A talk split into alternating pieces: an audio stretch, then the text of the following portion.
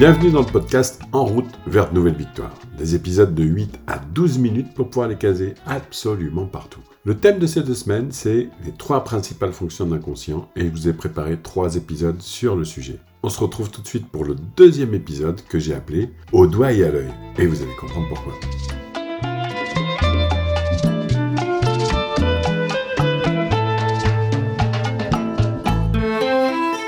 Rappel de l'épisode précédent. Dans le premier épisode, nous avons vu quelles sont les trois principales fonctions de l'inconscient la protection, le plaisir et la facilité. Nous avons toujours besoin d'être rassurés et notre cerveau voudra toujours être le plus efficient possible et multiplier les tâches réalisables en pilotage automatique. Alors, dans cet épisode, vous allez apprendre à piloter le lézard. J'ai décomposé ça en quatre chapitres. Le premier, c'est faire la différence entre le conscient et l'inconscient. Le deuxième, c'est chacun son rôle. Le troisième, c'est comment bien dire ce que l'on veut. Et le quatrième, eh ben, c'est un exercice que je vais vous donner. Essayez à faire des choses simples pendant les quatre prochains jours après l'écoute de votre épisode. Premier chapitre, la différence entre le conscient et l'inconscient plus vous saurez faire la différence entre les deux, et plus vous serez efficace. Et je vais vous donner deux exemples pour ça. Le premier exemple, vous décidez de boire un verre d'eau. Ça, c'est vraiment conscient. Vous prenez votre verre d'eau et vous le buvez. C'est toujours très conscient. En revanche, c'est votre inconscient qui a réalisé toutes les actions nécessaires pour que vous puissiez boire.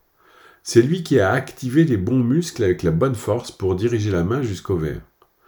C'est lui qui a donné la bonne force à chaque doigt pour maintenir le verre, et c'est encore lui qui a choisi de rapprocher le verre de votre bouche à la vitesse d'un escargot pour être sûr de bien le faire. C'est votre inconscient qui a donné les bons ordres et les bonnes forces au bon moment pour que tout se passe bien. C'est un peu comme si votre partie consciente avait simplement dit à votre inconscient Donne-moi à boire s'il te plaît, et que le reste soit du pilotage automatique. Exemple numéro 2. Vous jouez à envoyer un ballon à un enfant et vous faites ça avec vos mains pour qu'il le rattrape. Tout ça est parfaitement conscient. Vous choisissez de vous mettre bien en face, tout proche, et hop, vous lancez le ballon. Tout ça est toujours parfaitement conscient. Que s'est-il passé dans votre inconscient? Votre inconscient a calculé à lui tout seul la force et la direction à laquelle vous deviez envoyer le ballon, tout en tenant compte du ballon et surtout des capacités de l'enfant en face de vous. Si l'enfant rattrape bien le ballon, il y a de fortes chances pour que vous décidez de vous reculer un peu, de vous éloigner un peu plus. Instantanément, votre inconscient va modifier tous les paramètres pour que le ballon soit envoyé avec la bonne force et la bonne trajectoire pour que l'enfant puisse le rattraper. Personnellement, je trouve toujours impressionnant la vitesse avec laquelle notre inconscient fait tous les calculs pour nous faire réaliser les bons gestes. Alors maintenant, chacun son rôle. Vous l'avez compris avec ces deux exemples. D'un côté, votre rôle conscient est de dire ce que vous voulez obtenir, et de l'autre, le rôle de l'inconscient est de faire du mieux possible pour que ça se fasse. J'ai bien dit du mieux possible parce que votre inconscient est capable de tout faire à condition d'avoir appris à le faire. Pourquoi est-ce qu'il prend si facilement le verre d'eau? C'est parce que depuis très longtemps, vous lui avez appris à prendre les choses et à les porter à votre bouche. Et vous, comme moi, au début, on s'en émite partout, puis notre cerveau a corrigé tout seul les erreurs pour que finalement nous mangions proprement. Votre rôle primordial, au-delà de donner des consignes à votre inconscient, c'est de le nourrir, de lui demander de faire des choses qu'il ne sait pas faire pour apprendre à les faire. Aujourd'hui, je suis inquiet de voir autant de personnes, toutes générations confondues, qui refusent de faire des choses de peur de se tromper elles ne se rendent pas compte à quel point elles se mettent en danger en refusant de nourrir leur cerveau. Comment bien dire à son inconscient ce qu'on veut? Troisième partie. Le secret, c'est de parler à son inconscient comme si c'était un enfant de 7 ans. Utilisez des mots simples, soyez le plus précis possible, projetez des images. Deux exemples qui peuvent avoir des résultats bien différents. Petit A, vous dites j'ai soif. Petit B, vous dites je voudrais boire de l'eau dans un verre ou ma gourde jaune. Dans un cas, le lézard va vous rapporter une multitude de choix et va vous demander de préciser. Dans l'autre, vous êtes servi instantanément.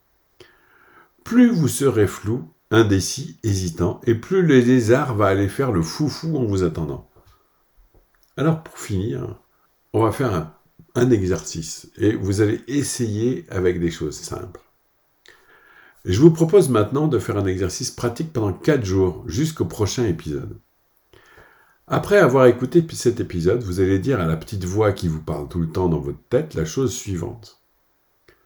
Je veux, durant les 4 jours qui viennent, boire au moins 5 verres d'eau par jour, et je compte sur toi pour mettre ça en place. En même temps, vous imaginez, vous vous imaginez, pardon, en train de boire au verre, à la gourde, à la bouteille ou par tout autre moyen.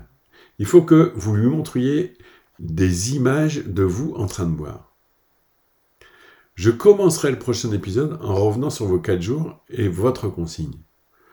Je vous laisse discuter avec Lézard, avec votre lézard, pardon, et lui donner les consignes qui vont bien. Je vous souhaite une bonne fin de journée. Et puis on se retrouve pour le troisième et dernier épisode sur les trois principales fonctions de l'inconscient. Au revoir.